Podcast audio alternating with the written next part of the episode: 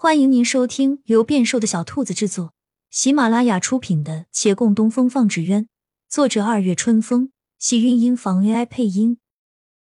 欢迎订阅，期待你的点评。第十八集，陆凌无奈看洛长青向他摇摇头，他只好断了继续劝诫的念头，跟着离开了。然而离去的他还是不忿。向身边人问道：“师傅，你为何不让我继续说了？你是不是觉得我叫不醒一个装糊涂的人？”长青却一叹：“我倒觉得杨少爷并非是装糊涂，他是真的怀着一颗感恩的心对待他的亲人的。你何必非要他为了你眼中的义，断了他的亲情呢？”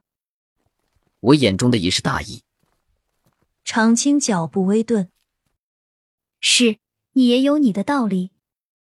陆凌听出他话里话，大抵意思是：对对对，你说的都对，这样行了吧？他识时务的终了此话题，又想起一事。我早上见孟寻红着脸跑出去了，师傅，你是不是训他了？提起孟寻，骆长青立即摩拳擦掌。这个不靠谱的阿寻，我倒是想训他。旁边久不说话的月兰连忙开口：“师傅，阿寻做了什么让你生气的事情？”他今日佯装我的意中人，可是才……什么？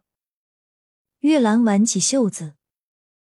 陆凌见状，连忙丢下一句话：“我先行一步，我去找找孟寻在哪。”说完，用他生平最快的速度离开。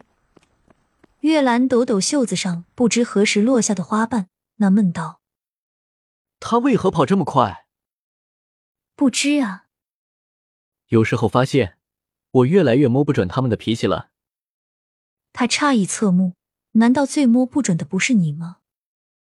师傅，你笑什么？对方一抬头，就刚好看见他露出浅笑。没什么。他摇摇头。闻身后忽而飘来一阵清香，回头见路边包子铺摆了蒸笼，笼上冒着热腾腾的白气，白气里是清润的枣与栗子夹杂的软糯香气。枣栗糕，是，重阳节快到了。月兰回道，目光落到他的侧脸上。老人总希望子女能早日成家立业，于是有了这枣栗糕。可是岁岁重阳，他们这些人。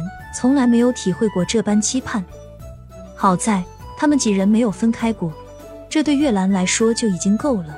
他对父母二字是没有记忆的，从没得到过的东西不存在失去。但眼前人一定不是如此，他那些关于父母的记忆里，大概总是血色弥漫。他不露痕迹的轻声一叹，听眼前人又道：“以前刘叔做枣栗糕。”总会配菊花酒。师傅想喝，我回去酿。我怎么不知道你会酿酒？我跟义父学过。你学这个做什么？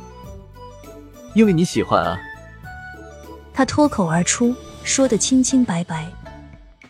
骆长青原本还要多想一番，然而看他清亮的眼神，他便只能剩下坦坦荡荡的笑意了。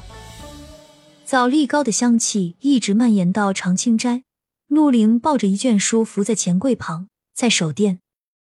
等到洛长青在桌前与月兰又交谈了好一会儿，而后伸手去压住他书卷时，他才惊愕发现面前有人。师傅，大师哥，你们什么时候回来的？二人相视一叹，还好店里没丢什么东西，已经不错了。我没找到孟雪，不知道她窜哪儿去了。不过到晚饭的时候，他一定会回来的，不用担心。担心倒是没有。长青本想问他早上为什么突然跑走，但这问题也不着急。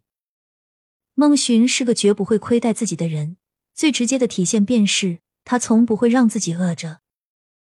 可是今天晚上饭菜都已经凉了，他还没出现，这下几人是真的有些担心了。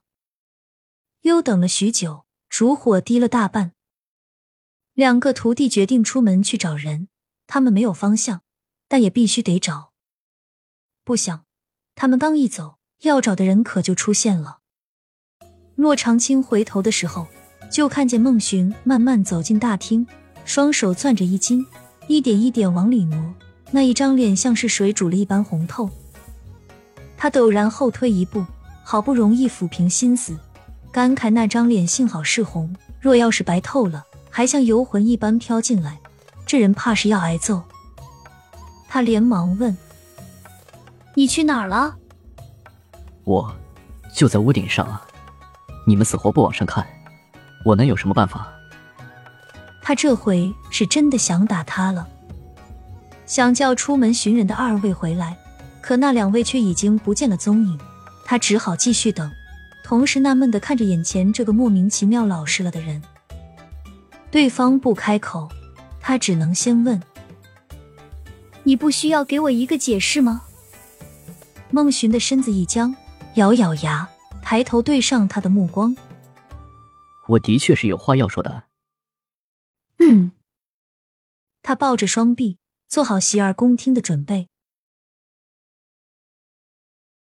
亲亲小耳朵们，本集精彩内容就到这里了，下集更精彩，记得关注、点赞、收藏三连哦，爱你！